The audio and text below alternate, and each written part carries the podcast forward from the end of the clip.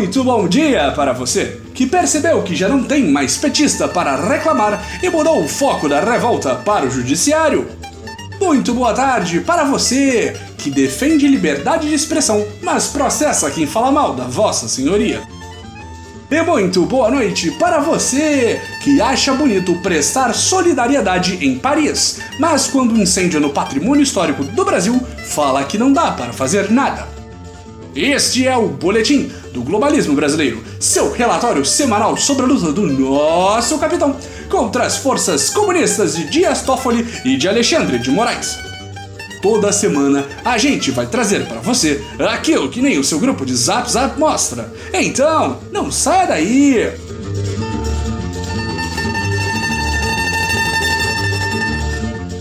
Em uma semana extremamente calma para notícias patrióticas que não sejam burocracias infinitas do STF, o Batalhão do Capitão vem a nosso resgate para falar sobre a nova adição ao hall de profissionais altamente qualificados escolhidos pelo nosso escolhido em uma nova edição sobre o novo ministro da Educação. Após semanas sendo reportado como notícia falsa, que o patriota importado Ricardo Velho seria demitido do ministério em questão, nosso sempre correto capitão decidiu que era hora de revelar que o que parecia um verdadeiro patriota era, na realidade, o quinquagésimo agente infiltrado da esquerda e o demitiu do cargo mais importante da educação nacional. Depois de remover um ministro indicado por Olavo de Carvalho sem preparo técnico nenhum, Bolsonaro fez algo inesperado. Nomeou outro ministro indicado por Olavo de Carvalho sem preparo nenhum. Ninguém pode negar a estabilidade intelectual do governo. No lugar do infiltrado, dessa vez o capitão acertou ao colocar Abraham Weintraub na posição. Sem nenhuma experiência na área da administração educacional, a nomeação segue o interessante azar de nosso presidente em não conseguir encontrar um fã de Olavo de Carvalho que seja um profissional qualificado na área da educação. Mas quem precisa de experiência na área quando você é um apoiador de Bolsonaro? Deus capacita os escolhidos pelo nosso Messias! O que Weintraub não tem de qualificação profissional, ele compensa com opiniões completamente abalizadas sobre o mundo. Em um de seus principais momentos, o professor palestrou durante a maior reunião de pseudo-intelectuais que este continente já viu, a cúpula conservadora das Américas. No evento, o novo ministro declarou: Quando um comunista chegar para você com um papo nhoi nhoi, xinga Faz como Olavo de Carvalho diz para fazer. E quando você for dialogar, não pode ter premissas racionais. Negar o racionalismo intelectual como política educacional. Agora sim estamos no caminho certo. A influência do ministro já contaminou o senhor Bolsonaro. Durante a posse de Weintraub, nosso capitão declarou que nossos ministros são como uma corrente que tem que puxar o Brasil para frente. E não tem ministério mais forte que o elo mais fraco desta corrente. Faz total sentido essa declaração. Não tente entender tudo que você ouve, patriota. Weintraub sempre alertou contra a ameaça dos esquerdistas. Segundo o próprio, os comunistas estão no topo do país. Eles são o topo das organizações financeiras. Eles são os donos dos jornais. Eles são os donos das grandes empresas. Eles são os donos dos monopólios.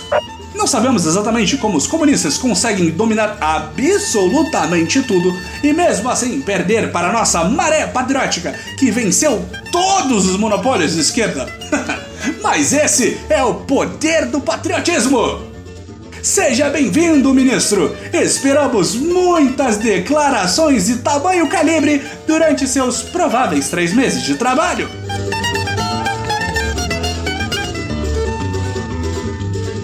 Patriotas, infelizmente nem tudo são maravilhas no governo do senhor Jair.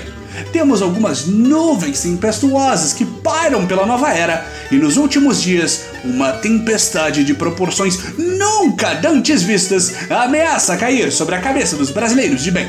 E é fundamental que o boletim venha a público no bloco mais tedioso deste podcast para rechaçar esta ameaça que paira sobre o nosso sol. Para aqueles que ainda não se informam exclusivamente pelos grupos e influenciadores ditados pelo nosso glorioso líder, essa crise pode não ter ficado clara. Não, o problema não são mais os petistas. Não, amigos. Nossos alvos devem se voltar para os terríveis e tenebrosos ministros do Supremo Tribunal Federal. Eles sim são os verdadeiros inimigos. Quem são os esquerdistas perto de juízes? Para aqueles que ainda não se informam exclusivamente pelos grupos e influenciadores ditados pelo nosso glorioso líder, essa crise pode não ter ficado clara. Não, o problema não são mais os petistas. Não, amigos. Nossos alvos devem se voltar para os terríveis e tenebrosos ministros do Supremo Tribunal Federal. Eles sim são os verdadeiros inimigos. Quem são os esquerdistas perto de juízes? Para evitar que os perigosos juízes continuem sua cruzada para o genocídio branco no nosso país, o capitão propôs dobrar o número de ministros durante a campanha eleitoral. Uma medida que, por acaso, o daria o poder de nomear 12 novos ministros. O que Bolsonaro deixou quieto foi de onde ele tirou essa decisão, já que a terrível Venezuela passou por um processo similar. E todos vimos o sucesso que foi se apossar do judiciário na Venezuela, não é mesmo? A última rusga dessa disputa foi a censura de matérias no totalmente independente e nem um pouco parcial site Cruzoé.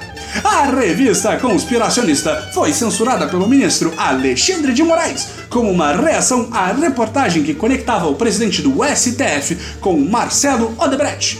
E todos sabemos que quando Odebrecht está presente em uma frase, o resultado é sempre simples e livre de problemas. Alexandre de Moraes, que o ouvinte pode conhecer como o advogado do PCC, declarou que a revista estava propagando notícias falsas. Depois de todas aquelas notícias 100% verdadeiras que dominaram as redes sociais no ano passado, a primeira vez que o STF se mexe para impedir esse tipo de informação de ser disseminada é quando afeta o próprio STF. Que coisa! Perseguições a veículos e independentes à parte, juízes também atacam nossas principais mentes pensantes. Nas últimas semanas, dois dos grandes polímatas da nova era foram condenados. Danilo Gentili e Arthur Mamãe Falei? É sério esse nome, produção? Gentili foi condenado por injúria contra a petista Maria do Rosário por diversas ofensas direcionadas a deputado. Assim como no caso da revista Cruzoia, diversas personalidades saíram na defesa de Gentili. O que todos os defensores do humorista decidiram convenientemente esquecer é que o dito cujo processa pelos mesmos crimes que foi condenado aqueles que decidem criticá-lo. Reciprocidade é algo lindo! No caso do deputado Mamãe Falei. Produção, nós temos mesmo um deputado chamado Mamãe Falei? Ele foi condenado por associar os psolistas com o movimento terrorista Black Bloc. Que país é esse no qual você não pode nem inventar conspirações sem ser punido por isso? Nós aqui do Boletim apostamos que durante a Revolução Gloriosa não seríamos censurados dessa forma. Perseguição só pode quando é com outro lado, juízes. Não vale quando a lei é igual para todos.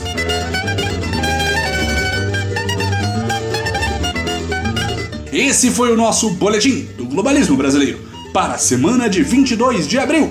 Envie sua sugestão ou crítica para o nosso perfil em boletimb no Twitter e fique ligado nas nossas próximas notícias globalistas. E lembre-se, psicodelia argumentativa acima de tudo, Brasil acima de todos.